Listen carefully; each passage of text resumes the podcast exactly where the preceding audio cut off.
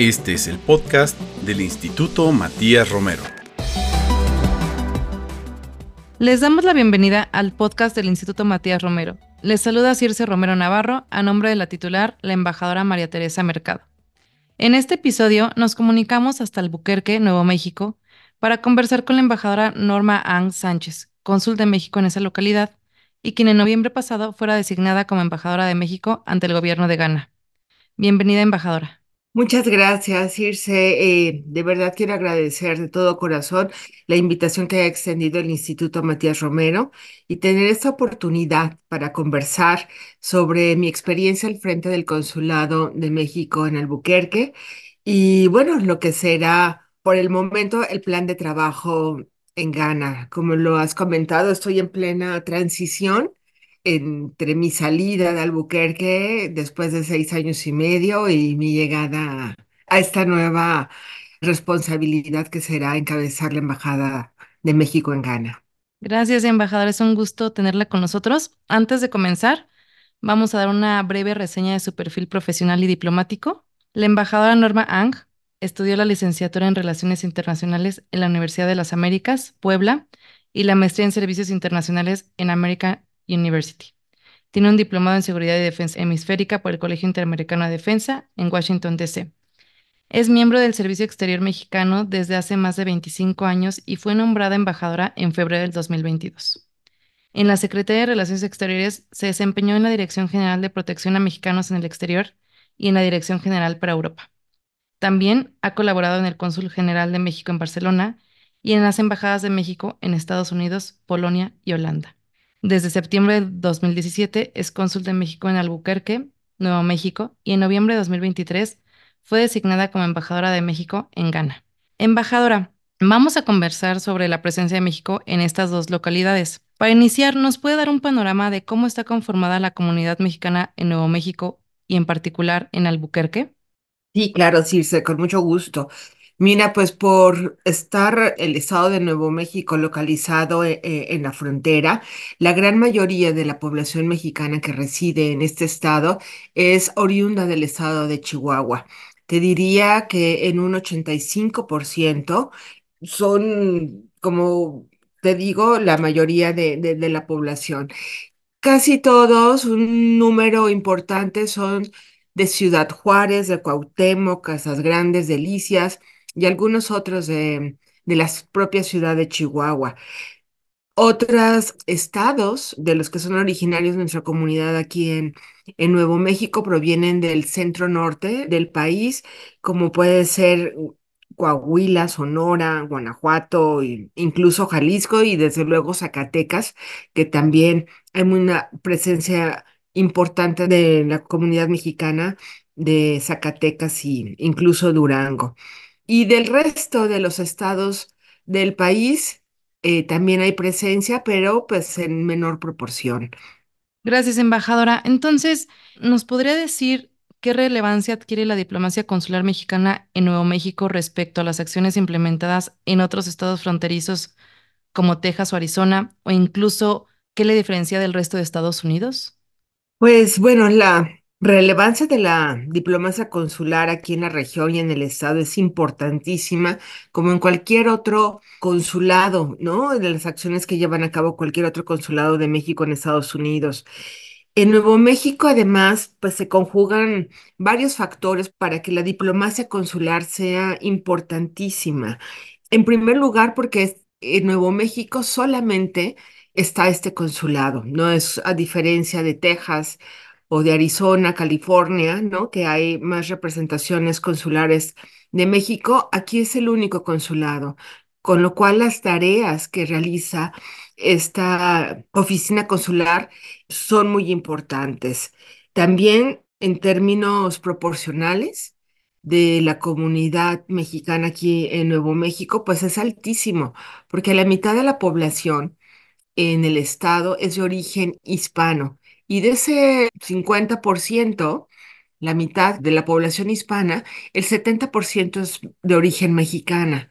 Entonces, pues es, es muy importante la presencia de los mexicanos en ese estado y por lo tanto la tarea de diplomacia consular pues es, es relevante. Te diría también que pues, porque somos la única oficina que ofrecemos, ¿no? los servicios consulares y los servicios eh, de una forma además integral para que nuestra comunidad pueda ser atendida, pues en los casos que de mayor sensibilidad y urgencia que necesitan y al mismo tiempo eh, puedan integrarse de la mejor manera a este estado, que es lo que ofrece, ¿no? La diplomacia consular. Y es muy importante hablar de este tema de la diplomacia consular aprovechando esta pregunta y de lo que hacemos y de lo que este consulado en particular realiza, porque hay un dato que luego pasa desapercibido también y que a mí me gusta resaltarlo desde que estoy aquí, y es que este consulado se abrió en 1850. Entonces fue el primer consulado que se abre después de que México pierde el territorio, dos años es- después de la firma del Tratado de Guadalupe, y se abre justo con el mandato de ofrecer protección consular. Entonces la diplomacia consular mexicana pues es histórica, es relevante, aunque hace tantísimos años no se haya conocido como tal, pero ha sido el instrumento de política exterior fundamental para relacionarnos, apoyar y atender a nuestra comunidad mexicana en Estados Unidos, que es histórica nuestra presencia. Gracias, embajadora. La verdad es que son datos bien interesantes los que nos comenta. Es información relevante para nosotros, pero también la gente que, que está allá. Y nos mencionaba que se abrió el consulado en 1850 y seguramente las necesidades y retos que atienden han evolucionado para atender pues justo nuevos retos. Entonces, por ejemplo, usted sabe que el tema de género es un tema pues que se está abordando en todos los consulados, como usted mencionó de manera integral. Y particularmente hay una iniciativa de 16 días de activismo contra la violencia de género que sabemos que la estaban promoviendo, impulsando mucho en su consulado. ¿Nos puede compartir cuáles son los resultados o cómo ha sido el desarrollo de este proyecto? Sí, claro, mm, efectivamente, pues el tema de género es un tema que hay que impulsar mucho, no solamente las mujeres, también los hombres, ¿no? Pero nosotros tenemos una responsabilidad importante en este tema porque somos quienes debemos hacer, ¿no? Visibilizar y hacer valer más esta lucha por la igualdad. Y los 16 días de activismo, pues son muy importantes para, para el consulado. Y sus resultados, pues, ¿qué te puedo decir? Son positivos y son positivos desde varias ópticas. Por un lado, porque vamos creando con estas acciones afirmativas mayor conciencia sobre el flagelo, ¿no? De lo que es la violencia en contra de, de mujeres y vamos inculcando sobre todo, esa es la, la, la idea principal, de que la violencia y vivir en situación de violencia no es normal, ¿no? No debemos permitir su normalización. Luego también, pues está lo que conlleva esto, es que pues el consulado, las oficinas, no podemos hacer solos el trabajo y necesitamos aliados eh, de organizaciones, de las autoridades, en fin, de todas aquellas entidades y personas que estén comprometidas. Entonces, esto nos ayuda también a reforzar esas alianzas y al mismo tiempo, desde luego, unir esfuerzos y recursos que son importantes y sobre todo también a multiplicar los mensajes que estamos transmitiendo entre todos, ¿no? Pues para crear esta conciencia de que la violencia no es normal y que debemos de seguir luchando además por una igualdad de género. También te podría decir que es muy positiva porque mm, la gente se acerca, vaya a las oficinas a preguntar, ¿no? Por orientación, por apoyos y se atreven, ¿no? Empiezan a contar su situación y, podemos orientarlos y te digo, con una labor conjunta con organizaciones y autoridades lo vamos haciendo.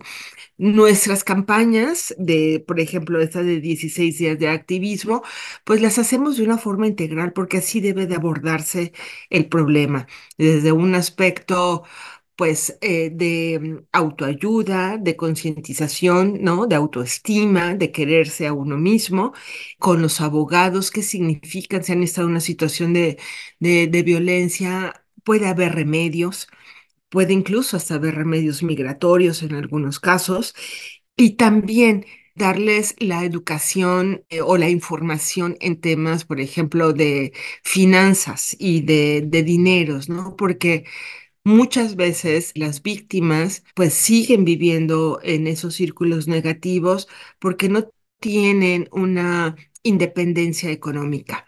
Entonces, es trabajar, como lo comentaba, el problema totalmente de una forma integral en 360 grados, con todas las herramientas. Y es muy interesante porque entonces todas las áreas fundamentales y principales del consulado, como es documentación, porque también en algún momento requieren de, documentos de identidad, ¿no? Los casos de legales, orientaciones a través del Departamento de Protección y las ventanillas comunitarias desde el área de asesorías financieras, incluso de salud, ¿no? De salud mental y física también puede ser. Entonces se reactiva el conjunto de áreas que tiene una oficina consular y que las tenemos para, insisto, ofrecer atención integral. Claro, sí. Desde luego el trabajo de divulgación y creación de conciencia sobre igualdad, protección de, de infancias, mujeres, personas vulnerables es, es fundamental. Embajadora, hace un momento comentó que muchos mexicanos proceden de Chihuahua, Delicias, Zacatecas. Yo le quisiera preguntar, cómo es el vínculo de nuestros gobiernos estatales con Albuquerque. Además del tema de apoyo consular, ¿se está potenciando también comercio, inversión, turismo o algún otro sector? Sí, claro, es una pregunta muy interesante que me haces, porque te voy a comentar, la acción internacional que tiene la ciudad de Albuquerque está basada en los acuerdos de hermanamientos que tiene con ciudades mexicanas, que es el caso de Chihuahua y de Guadalajara. En, a nivel estatal, a nivel de, de, Nuevo México, como tal, el gobierno, pues mantienen una relación muy estrecha, por obvias razones, con los estados fronterizos. Y en ese sentido, son Chihuahua y Sonora con los que tienen una relación, pues, muy estrecha por todos los temas que hay que tratar.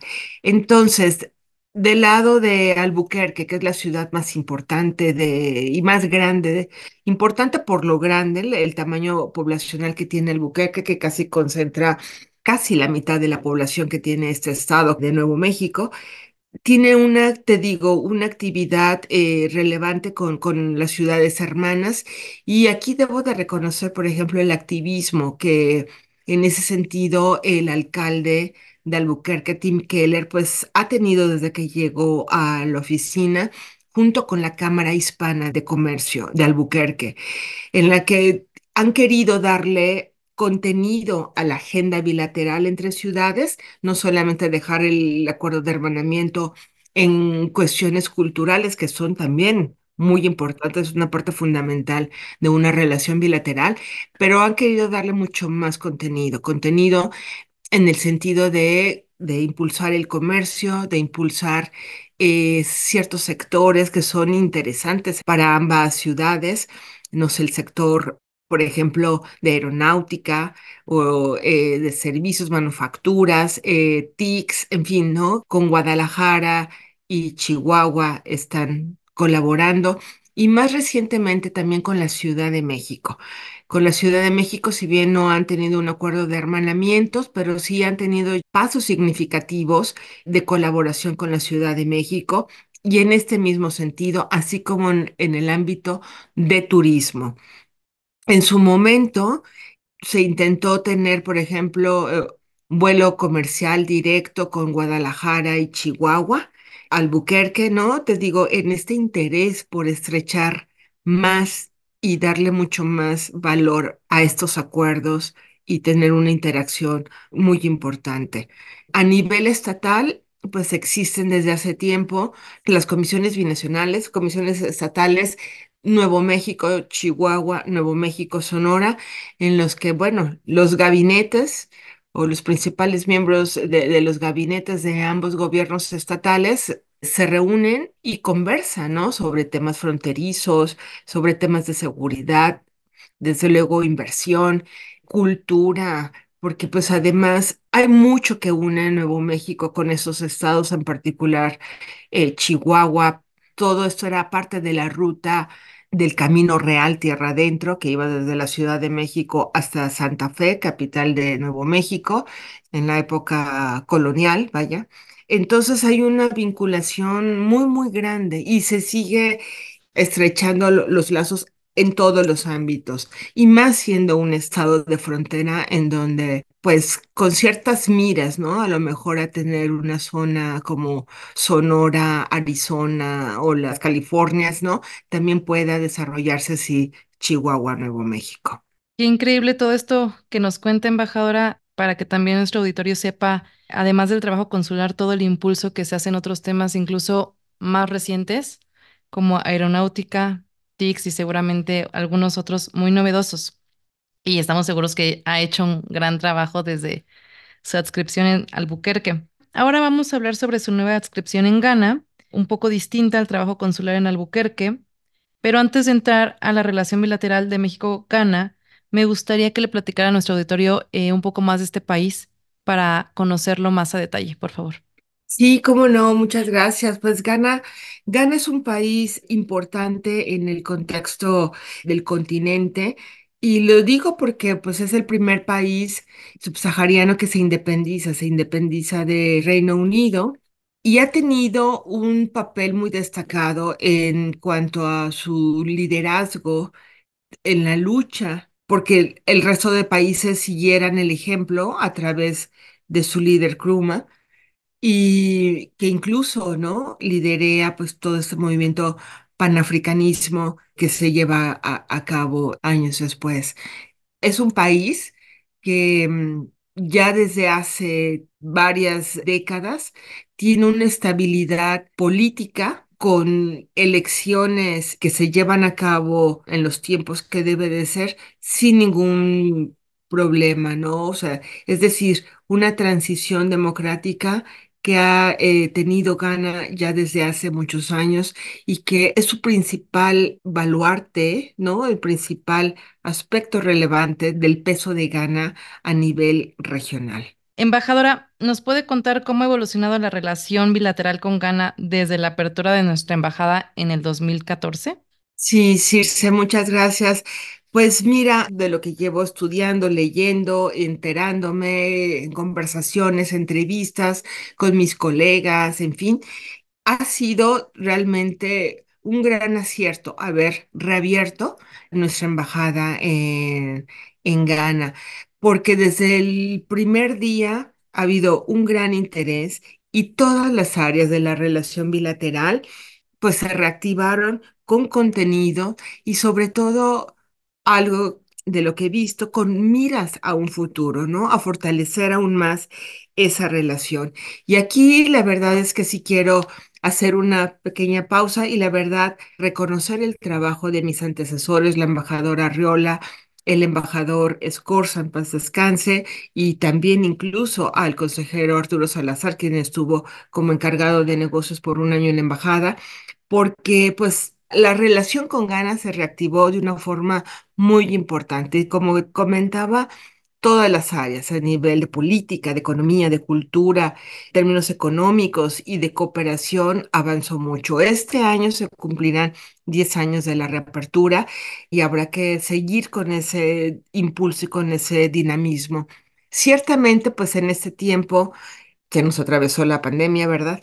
Y con ello, pues la economía, todas las actividades, como sabemos, pues se suspendieron.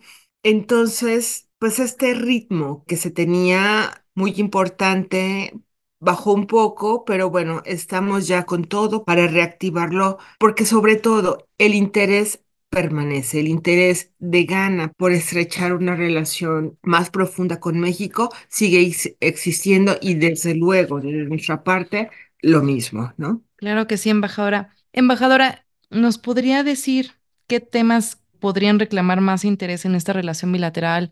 ¿Hacia dónde va este horizonte de, la relación bilateral? Pues mira, yo creo que debemos continuar con esto. África es un continente que nos debe de importar mucho. Ciertamente otras relaciones bilaterales captan más nuestra atención, pero África es un continente que hay que trabajarlo ya, hay que trabajarlo ahorita, no es un continente para trabajarlo mañana.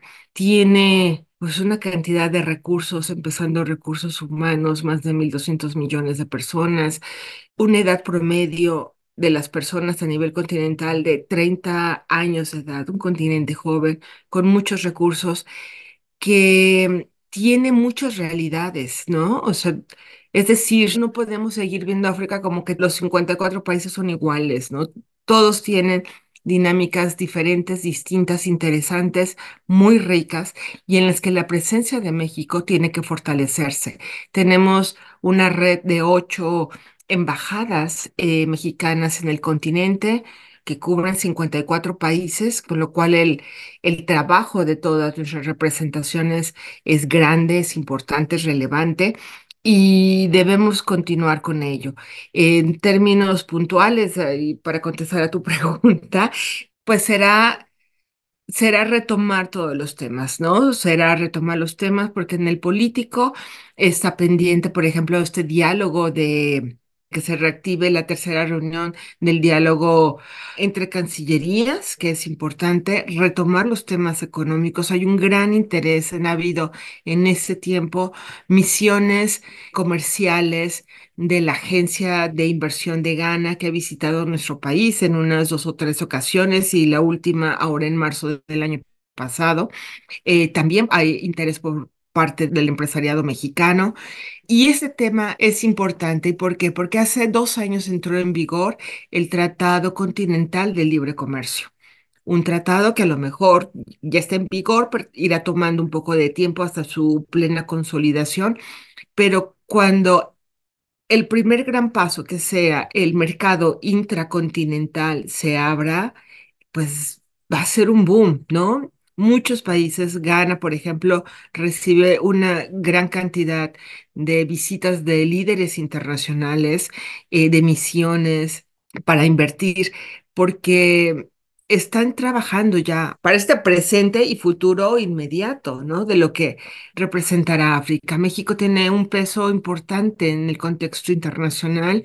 Tenemos mucho que compartir muchas experiencias que compartir con África en temas de, de cooperación. Por ejemplo, eh, hay un tema que se está trabajando, el de la nixtamalización, que ha tenido mucho éxito esta iniciativa en otros países de África, en los que México ha colaborado y ha prestado su eh, expertise, por ejemplo, en Kenia, en Sudáfrica se estaba llevando también a cabo, y entonces en, en Ghana se ha iniciado este proyecto, con lo cual eh, seguiremos, ¿no? Los intercambios entre academias diplomáticas, con tecnológicos, universidades tecnológicas, es muy, muy importante. Cultura, desde luego.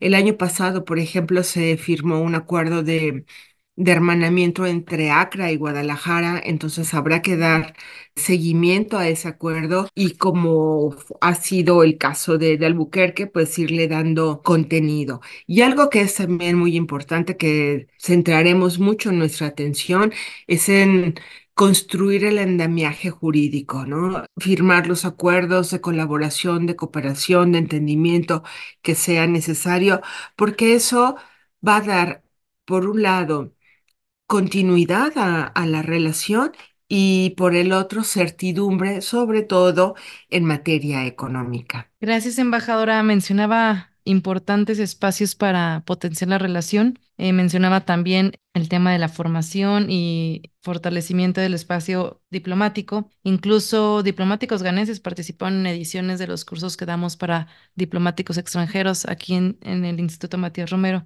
Entonces, sin duda va a ser un trabajo muy interesante. Le deseamos todo el éxito, Pero antes de cerrar esta charla, quisiera dar un espacio para dar alguna otra aportación que quisiera. Quisiera mencionarle también que mucha de la gente que nos escucha son estudiantes, gente en formación, entonces seguramente disfrutarán mucho este episodio y conocerán cosas muy interesantes.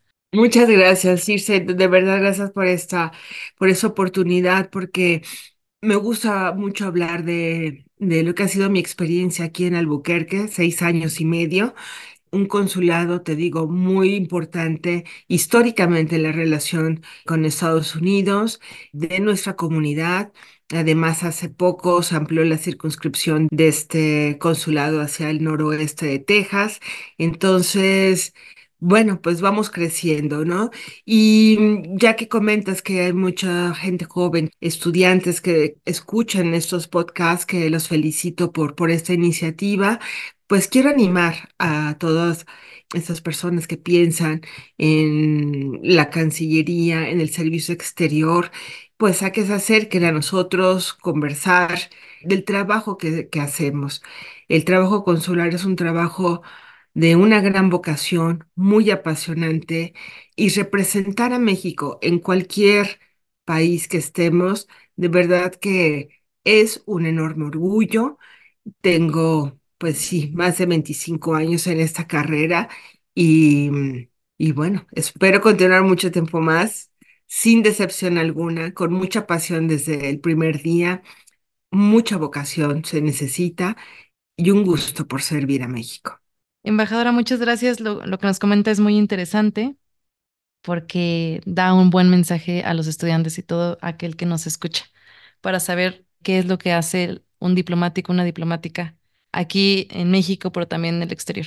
Embajadora, pues le agradecemos su participación. Le deseamos mucho éxito en su nueva adscripción y seguramente le estaremos invitando más adelante para seguir platicando sobre su estancia en Ghana. Sí, encantada.